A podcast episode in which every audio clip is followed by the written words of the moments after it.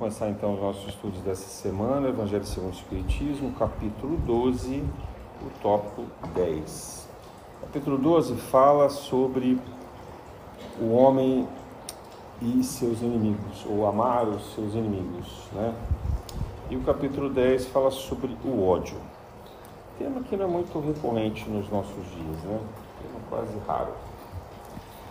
Bom, o ódio, ele é, na tradição filosófica, histórica e espiritual, o pêndulo oposto, né, o movimento oposto do pêndulo da força do amor. A gente ouve muito falar sobre isso quando a gente fala sobre calor, né? Ah, tá, se perguntar por aqui, tá calor ou tá frio? Aí eles vão dizer, não, tá quente. Outro vai dizer, ah, tá mais ou menos. Outro vai dizer, não, tô, tô com frio. A percepção de frio e calor, ela muda muito de pessoa para pessoa e também do lugar onde a gente está. Então, se falar para uma pessoa que vive no hemisfério norte, que está fazendo 26, 28 graus, ele vai dizer, nossa, está um calor danado. É, ele está acostumado com o inverno rigoroso de alguns graus negativos. Mas se você fala para um homem que está acostumado a viver no deserto do Saara, ele vai dizer, ah, hoje está fresco, 26 graus. Né? Para nós, é, numa cidade litorânea, no Brasil, de modo geral, um país tropical, 26 graus ainda é um clima, um clima tranquilo. É, não chega, chega calor, mas não é exagerado, porque a gente também está acostumado com um calor muito mais intenso. Então, a ideia do ódio e do amor, ela é similar a essa ideia, a essa circunstância que a gente tem da temperatura. Um planeta é, pouco evoluído, planeta em estágio primitivo, circunstâncias como a que a gente vive hoje, né, onde a gente tem alguma manifestação de caridade, alguma solidariedade, alguma preocupação com com o sofrimento alheio, empatia, compaixão, isso é um estágio máximo de amor. Já num planeta é, muito evoluído, um planeta de muitos, muitos felizes, ou até num planeta regeneração num estágio bastante avançado, olhando para o nosso comportamento, que é muito irregular em relação ao amor, então vai se pensar, puxa, eles estão muito atrasados não tem quase nada de amor. Então, essa percepção depende do observador, depende de qual estágio, de qual esfera a gente está percebendo essa circunstância. Então, quando a gente está aqui, trazendo para o nosso lado prático, né? quando a gente está aqui numa casa espírita, se pressupõe a caridade, a bondade, a tolerância, o respeito, o silêncio, é muito é raro ver um comportamento desequilibrado. É, de um modo geral, as pessoas procuram, de fato, respeitar ou se manter nessa sintonia. E quando alguém sai desse comportamento, chama muita atenção. A gente fala assim: nossa, o que aconteceu? É, hoje o negócio está bravo. Mas se a gente vai, por exemplo, para uma festividade pública, aberta, o que, que a gente vê ali? Gritaria, né, movimentos bruscos, pessoas bebendo, fumando, é, a gente vê algumas brigas, né, bastante clima de animosidade, uma sexualidade às vezes muito exagerada e assim por diante. Né? Não estou criticando festividade não, dizendo que naquele ambiente é, você encontrar alguém ali em meditação, alguém em silêncio, alguém preocupado em ajudar os outros, vai soar como uma coisa completamente diferente, estranha. Então, essa, essa vibração nossa muda conforme o cotidiano também e o lugar onde a gente está. Por isso que é importante a gente manter essa vibração nesse exercício que a gente faz semanal. Quer dizer, vir aqui e exercitar por duas horas, pelo menos, esse ambiente de silêncio e essa fraternidade, esse sentimento comum de solidariedade, ele treina a nossa mente a resgatar essa vibração elevada de amor. Estou chamando isso de amor porque esse é o nome. É amor mesmo. Né? Essa fraternidade que Jesus veio nos trazer e que a gente tenta praticar. Então não é o amor romântico, não é a paixão, não é aquela dedicação é, extrema de um amor fraterno que nenhum de nós está preparado para fazer. Mas já é algum exercício de fraternidade, ainda que seja durante esse tempo que a gente está aqui. Na esperança de que a gente possa exercitar isso depois, aonde? Em casa, principalmente. É, o segundo lugar que a gente deve levar esse exercício é em casa. Então, o amor é uma temperatura que deve ser controlada. Aqui, por exemplo, nesse ambiente, a gente está com os ventiladores ligados. Se a gente não tivesse a ventilação artificial, o ambiente estaria mais abafado. Então, muitas vezes a gente precisa desse suporte externo. Como é que a gente alcança o suporte externo para manter esse ambiente de equilíbrio e de fraternidade? Pela prece, né? pela oração com o auxílio dos nossos mentores, dos nossos guias, dos nossos guardiões. Né? Então, a vibração de amor, ela pode recorrer também ao trabalho externo, que são dos nossos amparadores, dos espíritos que nos auxiliam, que nos ajudam, que trazem para nós essa elevação. Né? Por quê? Porque nós não estamos sozinhos no universo. Nós não precisamos alcançar essa sabedoria, esse estágio de elevação sozinhos. Jesus nos ensinou sempre a estar próximo de outras pessoas. Inclusive, quando ele enviou os apóstolos para fazer o primeiro trabalho de pregação e cura em torno do lago de Genezaré, ali próximo de Cafarnaum, né? ele mandou de dois em dois. Quer dizer, não era para ninguém se aventurar sozinho. Então a gente tem que confiar que nós estamos amparados, que nós estamos assistidos por outras pessoas. Né? Que a gente tem sempre alguém que nos auxilia, que pode estar próximo de nós ali. É, se não for alguém encarnado, certamente alguém desencarnado. Nós temos o nosso guia espiritual e mais vários mentores e guardiões que nos assistem. Eu costumo falar alguma coisa em torno de cinco pessoas. É muita gente. Nós somos uma família espiritual. Não o tempo inteiro, né? a gente sempre tem cinco pessoas. Pode ter momentos até que tem mais. Mas a gente tem sempre vários espíritos à nossa disposição. Espíritos que nos orientam sobre estudo, sobre trabalho, espíritos que nos auxiliam no ambiente da família, que é o que a gente chama de espírito familiar, né? os espíritos que nos a, acompanham no trabalho espiritual, na caridade que a gente faz, outros que nos protegem de investidas de obsessores ou de espíritos aproveitadores, galhofeiros. Né? Então a gente tem muita gente trabalhando a nosso favor. Tem que lembrar sempre disso, que a nossa encarnação ela foi preparada. Não é uma encarnação qualquer, não é uma circunstância aleatória. Nós não fomos largados aqui na Terra, nesse estágio, a qualquer, de qualquer jeito. Não. Então nós precisamos nos lembrar desses espíritos. Precisamos dar passagem para eles. Precisamos deixar que eles possam trabalhar pelo nosso intermédio e para nós. E nós precisamos ter autoridade moral também para manter a nossa casa, nosso ambiente livre da ocupação de espíritos trevosos. Espíritos que possam nos afetar, que possam nos atrapalhar no cotidiano. Aí alguém vai dizer assim: ah, mas não sou eu, é o meu cônjuge, é meu filho, é minha cunhada, ou sei lá quê, né? Mas nós não podemos responder por ninguém. Mas se a casa é nossa, a autoridade é com a gente. Se a gente mora de favor, então no ambiente que nós dormimos, ou que nós frequentamos, ou que estamos, nós podemos no mínimo rezar e pedir também a intercessão para que os espíritos possam limpar ali. Pensem sempre no seguinte: se você tiver um quarto escuro, totalmente escuro, sem nenhuma luminosidade, e você acender um pequeno facho de luz, aquele facho vai iluminar o quarto inteiro. Não é como se fosse a luz do dia, mas aquele pequeno facho, ele não ilumina apenas no entorno dele. Ele consegue atravessar essa sombra.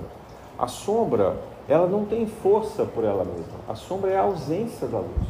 Então, quando uma luz se acende no ambiente, esse ambiente se torna luz. É assim que funciona. Então, a gente treina aqui na casa espírita, tem que levar essa vibração para dentro de casa, não importa quem esteja ao nosso redor. Na nossa autoridade moral, a gente pode expulsar espíritos trevosos dali e, principalmente, exercer a nossa paciência, a nossa abnegação, a nossa tolerância, segurar as palavras ofensivas, procurar se manter sereno a maior parte do tempo, criar no ambiente circunstâncias externas favoráveis, por exemplo, é, flores, né, plantas. Isso enriquece muito o ambiente e ajuda a proteger. Animais, animais domésticos, cachorros, gatos. A alimentação, uma alimentação preferencialmente não violenta, ou seja, não carnívora. Por quê? Porque toda alimentação violenta traz para o lar a violência que aquele, animal, que aquele animal sofreu durante a sua vida no Criador e pouco antes da sua morte, no instante da morte. Então a gente traz essa violência para dentro de casa. Eu recomendei aqui mais de uma vez o livro Fisiologia da Alma, do Ramatiz. Quem tiver interesse, saber mais sobre isso. Né? E quando a gente ingere a alimentação carnívora, a gente então mantém essa energia negativa e densa com a gente por vários dias, porque uma carne é, vermelha demora alguns dias para ser digerida. Pode variar de três, às vezes até sete dias, dependendo da pessoa. Então, isso é tudo um processo de contaminação interior e exterior. Então, manter a casa com uma vibração boa, com flores, com animais, com preces, com boa música. Né? Então, quando eu falo boa música, música que tem algum conteúdo elevado, uma música que não incite a violência, que não incite qualquer vício, que não seja uma apologia política, que não seja uma baderna, uma música que seja algo que, que alegre o ambiente e que de preferência traga um pouco de calma também. Né? Há muitas músicas elevadas, hoje tem até é, muitos artistas ligados a temas espirituais que fazem músicas interessantes também que pode ser colocado, mas não precisa ser música religiosa. Pode ser uma música, às vezes, uma MPB, uma música instrumental, né? alguma coisa que de fato eleve o espírito. E a, a, decoração da casa também ajuda bastante nisso, né? para que o tema também seja sereno, suave e seja alegre. Aquilo que a gente assiste na televisão, aquilo que a gente vê no celular, tudo isso são canais. O mundo eletrônico e digital, ele é um portal. Você fala assim, ah, essa história de portal. Olha, gente, o maior portal que tem à nossa frente hoje é o celular. E a gente está o tempo inteiro com ele, recebendo ondas magnéticas, frequências, né? de indução, de influência, que a gente não sabe quais são. A gente não controla essas frequências. Então, seja é, pelas ligações que a gente recebe, que a gente faz, seja pelas mensagens que a gente vê, que a gente ouve e que a gente divulga, olha a nossa responsabilidade quando a gente começa a divulgar mensagens que a gente não verifica o conteúdo. Né? Os canais de televisão, as notícias muito alarmantes, muita, de muita violência, de muita crítica social, de muita discussão política. Tudo isso é um convite aberto, um portal aberto para espíritos trevosos nos alcançarem, conviverem conosco. E eles vão visitar e vão olhar e vão assim, ah, esse ambiente é legal, gostei, ó. Tem bastante bagunça aqui, tem ali uma alimentação carnívora, aqui tem alguém que fuma, tem uma bebidinha, pronto. Aí ele já vai encontrando aquilo que ele gosta. Né? Nós vivemos por afinidade, nós nos atraímos por afinidade. Ninguém aqui é perfeito. Nosso mundo é um mundo de expiações e provas. Mas se a gente ficar atento a isso, a gente começa a fazer melhores escolhas. Fazendo escolhas melhores, a gente atrai energias melhores. E com isso a gente vai também modificando o peso das provas, das expiações e desses espíritos que nos atormentam. Então a pergunta é: quem será que eu convido para minha casa? Quem são os meus companheiros ocultos dentro do meu lar? Aqui na Casa Paula, quando a gente chega com esses companheiros, o que a gente faz? Gente separa eles e leva para o trabalho de doutrinação, de, de obsessão, de convite à elevação, né? ou até, se eles não quiserem, de afastamento, de olha, tá bom, você não precisa fazer nada disso, mas você não está autorizado a fazer dentro da casa nenhum ato de baderna ou de desequilíbrio. Né? E a gente traz isso da rua, a gente traz isso dos nossos conflitos, dos nossos problemas. Né? Cada vez que a gente pensa em algo complicado, uma doença, um problema, ou um sentimento de mágoa profundo, que é o tema que a gente vai entrar aqui, que é o ódio, né? a gente atrai esses espíritos. Então, começa no trabalho espiritual, vai para o trabalho do lar e deve se complementar na caridade. Se a gente conseguir fazer essa triangulação né, de ajudar no desenvolvimento espiritual, na manutenção do nosso ambiente doméstico equilibrado e mais, ir adiante, levar a caridade para quem precisa, então aí a gente está no caminho ideal, vamos dizer assim, de evolução. Ainda assim a gente vai errar, e tudo bem. Né? A gente vai continuar errando por muitas e muitas encarnações. Mas a gente vai estar bastante disponível para o trabalho da espiritualidade também. A gente vai estar bem acessível a elevar sempre que, que, que for possível essa vibração. De vez em quando a gente vai dar uma escorregada. Agora, imagina o contrário. Né? A pessoa não tem nenhum trabalho espiritual. Ela não, em casa, ela não cuida não cuida do ambiente, não cuida da alimentação, não cuida do que ela assiste, ela não se cuida e não cuida de quem mora com ela. Né? E ainda gasta tempo com falando mal da vida dos outros, ou reclamando da vida, ou pensando em coisas negativas, né? não, não se dedica a nenhum tipo de caridade e aí por diante. Então, vocês fazem ideia do tipo de visitantes ocultos, né? de amigos, entre aspas, que essa pessoa consegue conquistar. Então, essas são as nossas fraquezas.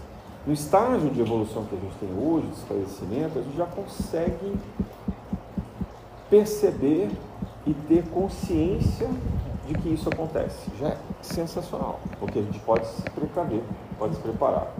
Ver assim, ah, mas isso é impossível, ninguém consegue viver desse jeito. É, não, não acho que seja fácil não. Né? É bem difícil. Eu tenho sempre escorregado também, não é fácil. Né?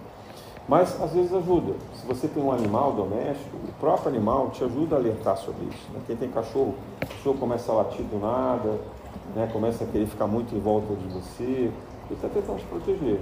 Né? O gato que vem dar uma lambida, né? fica ali, o fica. Então quem tem os animais também sente muito isso. E às vezes quem tem criança pequena sente isso também. Porque a criança pequena, às vezes, ela faz um papel parecido com o de um animal doméstico. Isso a criança adoece muito facilmente. A criança é muito vulnerável a essa energia espiritual doméstica. Então, às vezes, chega estressado do trabalho, é, a criança absorve toda aquela energia. É muito complicado isso. A gente tem que saber deixar essa energia fora. E às vezes a criança ela, ela gosta de ficar com quem não está bem, com quem está doente. E a gente não consegue entender isso porque ela está trabalhando, limpando essa energia. Né? É, eu já tive muito dessa experiência, né, no meu caso, com as minhas filhas. Trabalhava muito desde criança, ajudando a limpar essa energia. Minha casa, na casa dos meus sogros e por aí afora. Né? É, então, a gente, a gente tem esse, essa primeira compreensão de que nós não estamos sozinhos no equilíbrio energético. Nós podemos contar com os nossos amigos espirituais e podemos contar também com as decisões que a gente toma no nosso lar, no nosso trabalho, né, na nossa vida em geral, em relação a buscar um equilíbrio melhor dessa energia.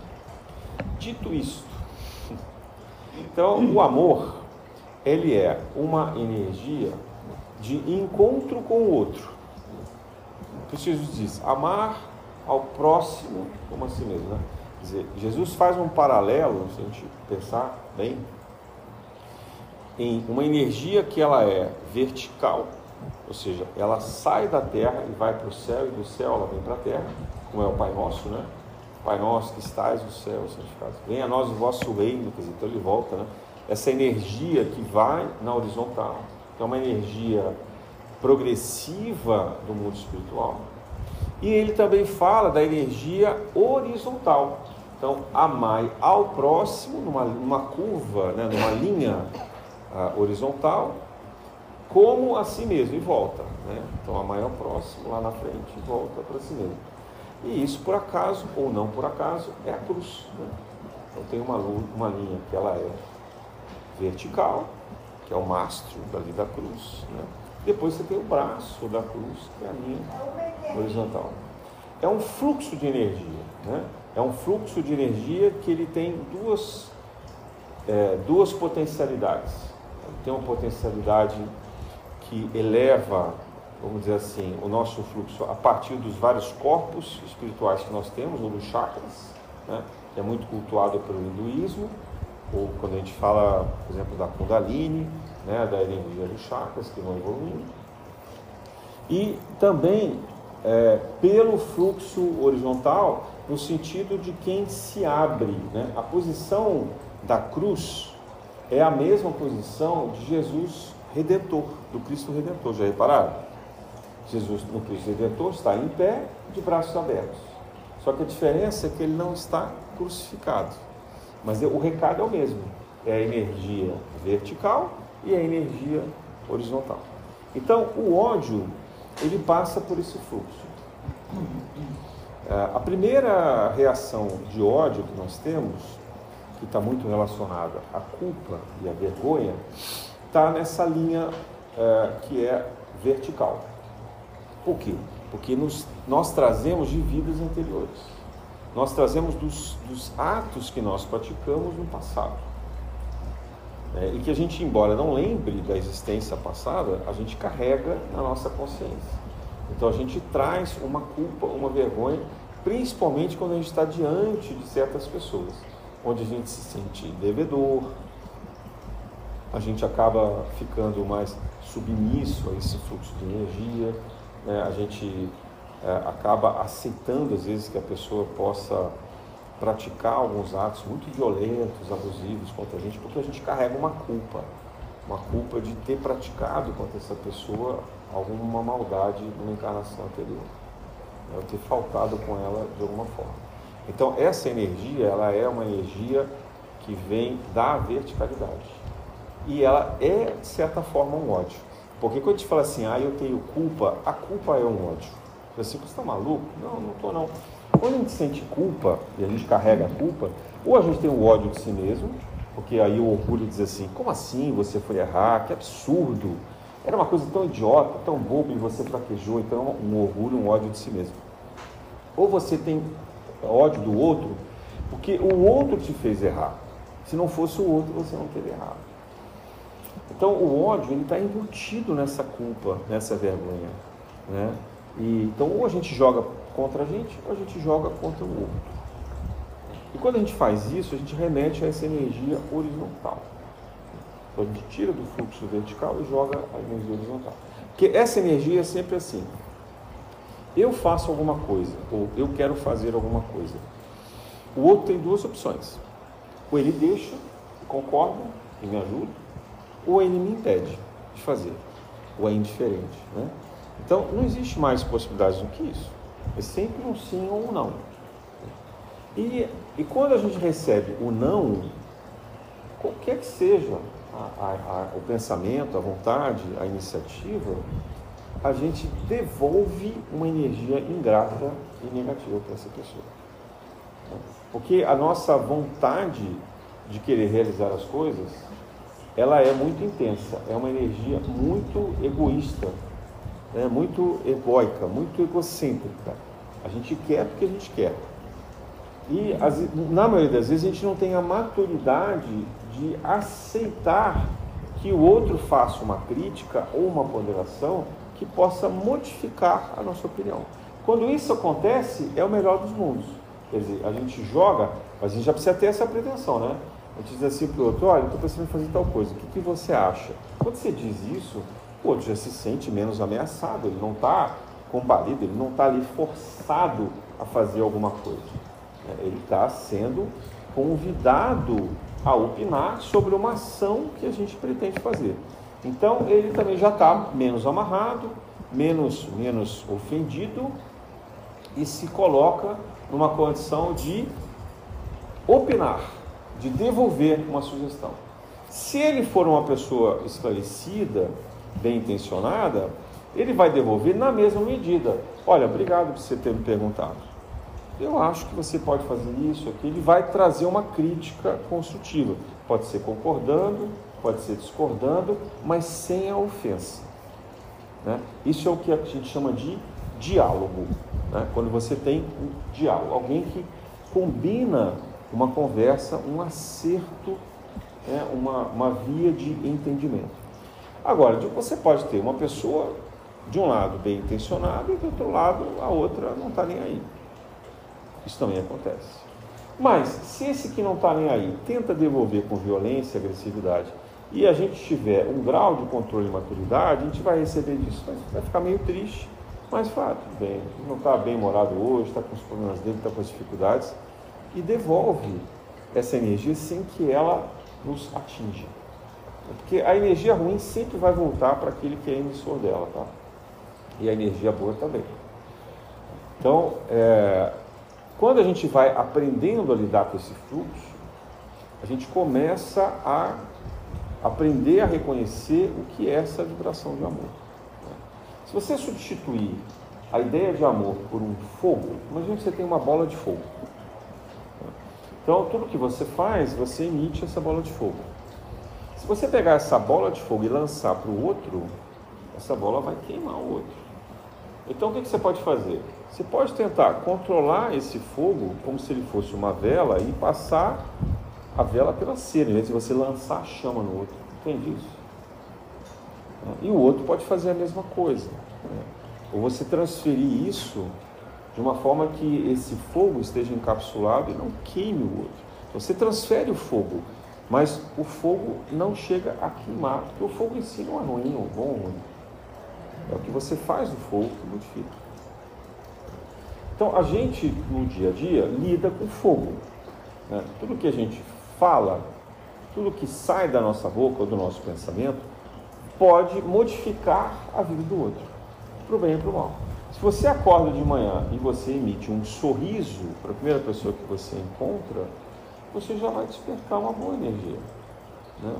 Pessoa não precisa saber por que você está sorrindo, mas o riso contagia. Né? E ela já vai ficar mais desarmada. Algumas pessoas até vão dizer, por que você está rindo da vida? Que horror, só tem desgraça aqui. Acabei de ver o jornal aqui, mataram 30 pessoas na Baixada. Tudo bem, entende? Assim, isso não pode destruir o seu sorriso. Né? Se a pessoa quiser ficar naquela redoma de tristeza, maldade e tal, e culpa, ela vai ficar. Porque ela está num caminho ainda muito vertical. Né? Uma energia, o fluxo incomoda e influi no outro. Então, no, no, no, nesse, nessa ambiência de amar ao próximo como a si mesmo, tem muito a ver com a maneira como a gente pensa no fluxo energético em relação a nós. Como que a gente faz com que essa energia chegue ao outro? Como que a gente procura controlar isso? E se a gente fizer tudo aquilo que eu falei antes, quer dizer, se você vai numa casa de espiritualidade, você cuida da sua própria casa, deixa ela num ambiente equilibrado, e você pratica a caridade, ou seja, você procura ajudar alguém de fora, você está muito mais preparado para esse exercício vertical, de um para o outro. Né? E é muito mais difícil que uma energia negativa possa nos atingir, possa nos trazer o mal, possa nos afetar. Né? Então, isso é uma condição específica que a gente tem que saber controlar. Já é, no fluxo vertical, aquele que nos leva do céu à terra, da terra ao céu, essa relação ela é aquilo, passa por aquilo que a gente chama de karma, né? Então assim, são os eventos da nossa vida é que vão apaziguar isso. E aqui a resignação faz toda a diferença a nossa capacidade de aceitação. Eu diria assim, de aceitar o que não pode ser modificado, mas, mas aprender a distinguir o que pode ser modificado e ter a coragem de modificar aquilo que precisa ser modificado. Né? que é uma lição que não é espírita, mas uma lição praticada, inclusive nos alcoólicos anônimos, né, em todas essas, essas congregações é, fraternas que procuram auxiliar aqueles que têm algum tipo de vício, alguma reprogramação mental e dizer, olha, nesse instante você é capaz de resistir. Né? E vai passo a passo, momento a momento, e assim você vai se fortalecendo. Então, a, a relação, principalmente de culpa e vergonha, ela é uma moldura egocêntrica. Né? É a pessoa que está o tempo inteiro sentindo culpa, vergonha, ela está voltada muito para si mesma, ela não consegue olhar para fora do próprio bico. É, ela está muito vitimizada e ela está vitimizando a situação. Por maior que seja o conflito dela, não estou julgando aqui ninguém. Pode ser uma coisa muito grave, mas ela só consegue pensar nisso, né? não consegue ver o mundo fora dessa circunstância. Seja isso uma doença, que às vezes é uma coisa realmente muito grave, outras vezes não é. Outras vezes é uma coisa que para qualquer outra pessoa de fora parece fácil de resolver. Mas quando é uma situação em que a gente não consegue se desligar dela, é porque a gente construiu um castelo. Falando de redondo para ser bonitinho. Na verdade, aquilo é uma prisão, né? uma base de concreto que a gente se aterrou ali e não permite que nada nos acesse, nos modifique. E quando alguém estende a mão para nos socorrer, a gente recusa. Não, não, não, você não, você não, você não consegue entender esse problema. Esse problema é muito mais grave, está muito além da sua capacidade de compreensão. E a gente afasta logo todo mundo, né? Então diz assim, olha, vai procurar um médico, vai procurar um psicólogo, né, um psicanalista, vai procurar um, um psiquiatra. Fala em psiquiatra, então, aí jogam pedra na gente, né? Então é muito difícil a gente romper uma barreira de alguém que esteja concretado nesse sentimento de culpa, vergonha e ódio por si mesmo ou por alguém ocultamente. É, e aí, dentro do contexto do materialismo, a gente tende a colocar essa culpa em alguém. É mais fácil fazer isso. Né? Ah, a culpa é da mãe, é do pai, a culpa é do, do chefe, a culpa é do governo. Ah, se mudar esse político, o mundo vai melhorar. Culpa é da guerra, não sei aonde, a culpa é da economia, a culpa é do meu vizinho que tem inveja de mim. É, e por aí vai. Sempre tem alguém que vai ter, vai ser o culpado. No mundo do materialismo, a gente não consegue sair dessa redoma concreta, né? e portanto a culpa está fora dali. E aí com isso a gente não se perdoa, a gente não se conhece, não se reconhece nessa culpa, nessa vergonha, não consegue atingir a causa e não consegue refazer os efeitos daquilo que produz esse sentimento de ódio que a gente carrega. Então o ódio vai ficando ali e vai nos aniquilando. Passados os anos, isso se transforma em doenças, né? isso se transforma em toda sorte de desequilíbrios, normalmente muito graves, de, de várias maneiras. Tem gente que desenvolve tumores, tem gente que desenvolve doenças mentais, tem gente que se sabota de tal maneira que entra em processos de abandono, de miséria, né? é, pessoas que não suportam a própria existência em família, no convívio social e aí acabam fugindo, por exemplo, para a rua, né? É, pessoas que provocam a prisão, então cometem crimes porque elas não se acham merecedoras de uma vida normal e elas praticam a violência de forma que elas mesmas sejam aprisionadas. Há muitos casos desses nos presídios, de pessoas que consciente ou inconscientemente pretendem se punir porque sabem, é, têm alguma convicção sobre a própria maldade e uma, e uma também convicção do não controle sobre isso, mas aí procuro normalizar isso e achar uma fonte de punição. Por favor, não estou dizendo que todas as pessoas que cometem crimes estão presos têm isso. Né? Prisões há de toda forma, há prisões das doenças, né? aqueles que não que toda hora estão nos médicos, nos hospitais, que ficam viciados em medicamentos, né? que tomam medicações pesadas, de controle. Aí você vai dizer assim, olha, você tentou fazer o desmame, procurar alguma coisa mais natural, algum processo de reintegração sua, né, no equilíbrio harmônico do seu corpo físico e mental, né, um tratamento com pessoas que possam te reabilitar A pessoa acha isso impossível, uma ofensa. Então ela gasta uma fortuna com remédios, e remédios que não curam, não têm a perspectiva de cura, e que simplesmente retroalimentam essa circunstância da doença. Não estou falando aqui também de casos graves, de doenças crônicas ou comorbidades que chegaram num estágio, não, está, casos que chegaram num estágio que já debilitou, não tem mais solução. Estou falando de pessoas como nós que ainda têm algum domínio sobre esse estágio anterior da comorbidade que podem de alguma forma controlar ou reverter isso. Muitas vezes eu me lembro daquela pergunta fundamental de Jesus, né? Você quer ser curado? Jesus não chegava ali e saía curando, né? Quer dizer, essa pergunta é que fazia toda a diferença. Você quer ser curado? E quantos dali, depois de Jesus ter curado, não voltavam à doença? Porque no fundo, no fundo, eles queriam se livrar do sintoma, mas não queriam fazer de forma íntima. Eu me lembro aqui também de uma história de uns confrades lá de São Francisco, né? Que tinha sido um leproso curado por ele. É, e passados anos e anos e anos, ele começou a ficar muito triste e tal. E São Francisco um dia chegou para ele e falou assim: Poxa, mas por que você está tão triste assim? Eu já te vejo assim há tanto tempo.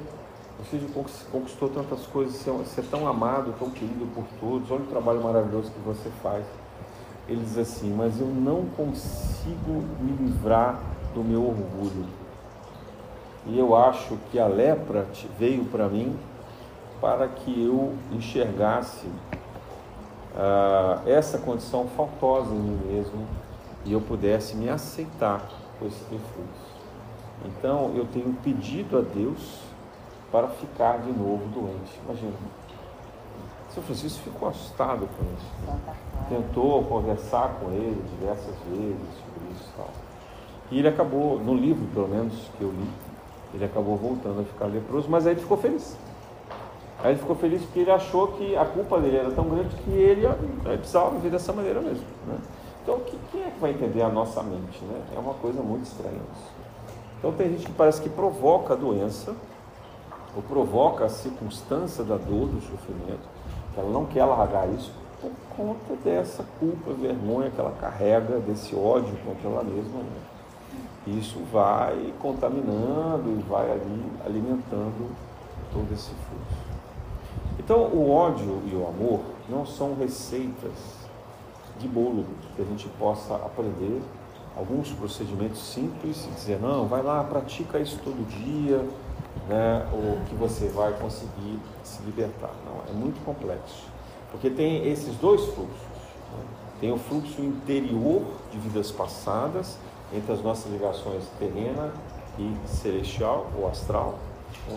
E tem esse fluxo do altruísmo, da relação com o outro, né, e que reverbera muito na competição, na inveja, né, no próprio orgulho, na vaidade, nessa, nessa convivência que ela é muito difícil, porque às vezes é, é complicado a gente aceitar que o outro tenha as próprias escolhas ou que o outro tenha conquistas que a gente não consegue ou que o outro esteja em uma condição aparentemente melhor do que a nossa e a gente não está. É, então é, um, é, uma, é uma provação imensa, intensa, e que uma receita simples não, não resolve.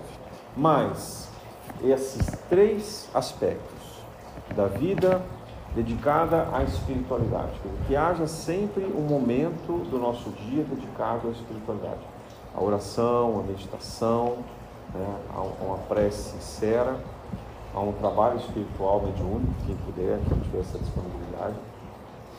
Depois, um, um outro momento no lar, o mais permanente possível, de harmonia desse lar, em todos os hábitos que a gente pratica, que seja de fato, que a gente enxergue a nossa casa como um templo, né, como um lugar onde a gente deve atrair espíritos luminares. Então, o que, a gente pode fazer para que esses espíritos gostem da nossa casa? Que eles se sintam à vontade ali. Né? E para que todas as pessoas que habitam conosco se sintam bem também. Né? Eu me lembro, graças a Deus, de um, de um rapaz que ia dar banho e tosa nos meus animais, nos meus cachorros. Ele falava assim: Ah, eu adoro vir aqui, me sinto tão bem. Né? Isso é o melhor presente que ele podia me dar. Né? Que bom que ele vem à minha casa e ele se sente bem na minha casa. Né? Sinal que a energia ali é uma energia boa, né? pelo menos no mais das vezes. É, e isso ajuda muito. E o terceiro aspecto que é o da caridade, ou seja, da empatia, da compaixão, de você olhar o outro e gastar tempo e atenção, não necessariamente recursos financeiros, mas tempo e atenção para auxiliar aqueles outros que também necessitam, que muitas vezes estão em estágios muito piores do que o nosso e que precisam de mais ajuda. Lembrando que o ódio, então, ele é uma energia pendular. Né? O ódio é como a sombra. O ódio é a ausência do amor, tanto quanto a sombra é a ausência da luz. O ódio sozinho não serve para nada, ele não tem força. Né? Ele é assim como a sombra. Então, se você está num ambiente de profunda escuridão, você não consegue fazer nada ali. Você não sabe, você não consegue reconhecer o ambiente, você não consegue é, fazer escolhas sobre nada. Né? Aquilo, aquilo é algo que vai deprimindo o nosso coração. O ódio é assim. Ele é como se fosse um ambiente de profunda obscuridade, que ele vai oprimindo as coisas, porque ele é um vazio. O ódio é, portanto, um vazio, enquanto o amor é a plenitude, a abundância. Então, quando você tem um ambiente vazio, qualquer coisinha que você põe ali já preenche de alguma forma. E é isso que a gente deve pensar. Quando a gente se depara com ódio, a gente tem que colocar alguma coisinha de amor, de bondade, de misericórdia, de tolerância, de cuidado, de atenção, para que esse ambiente se preencha, ainda que seja um pouquinho. Né? E não adianta você fazer isso com muita é, intensidade, que talvez até assuste, né? essa pessoa não consiga receber isso tudo. Mas, ficando atentos, que é o que nos diz o Espiritismo, o convite de amai-vos e instruí-vos. Então, ficando atento, a gente vai pouco a pouco alcançando esse estágio mais elevado. Na graça de Deus.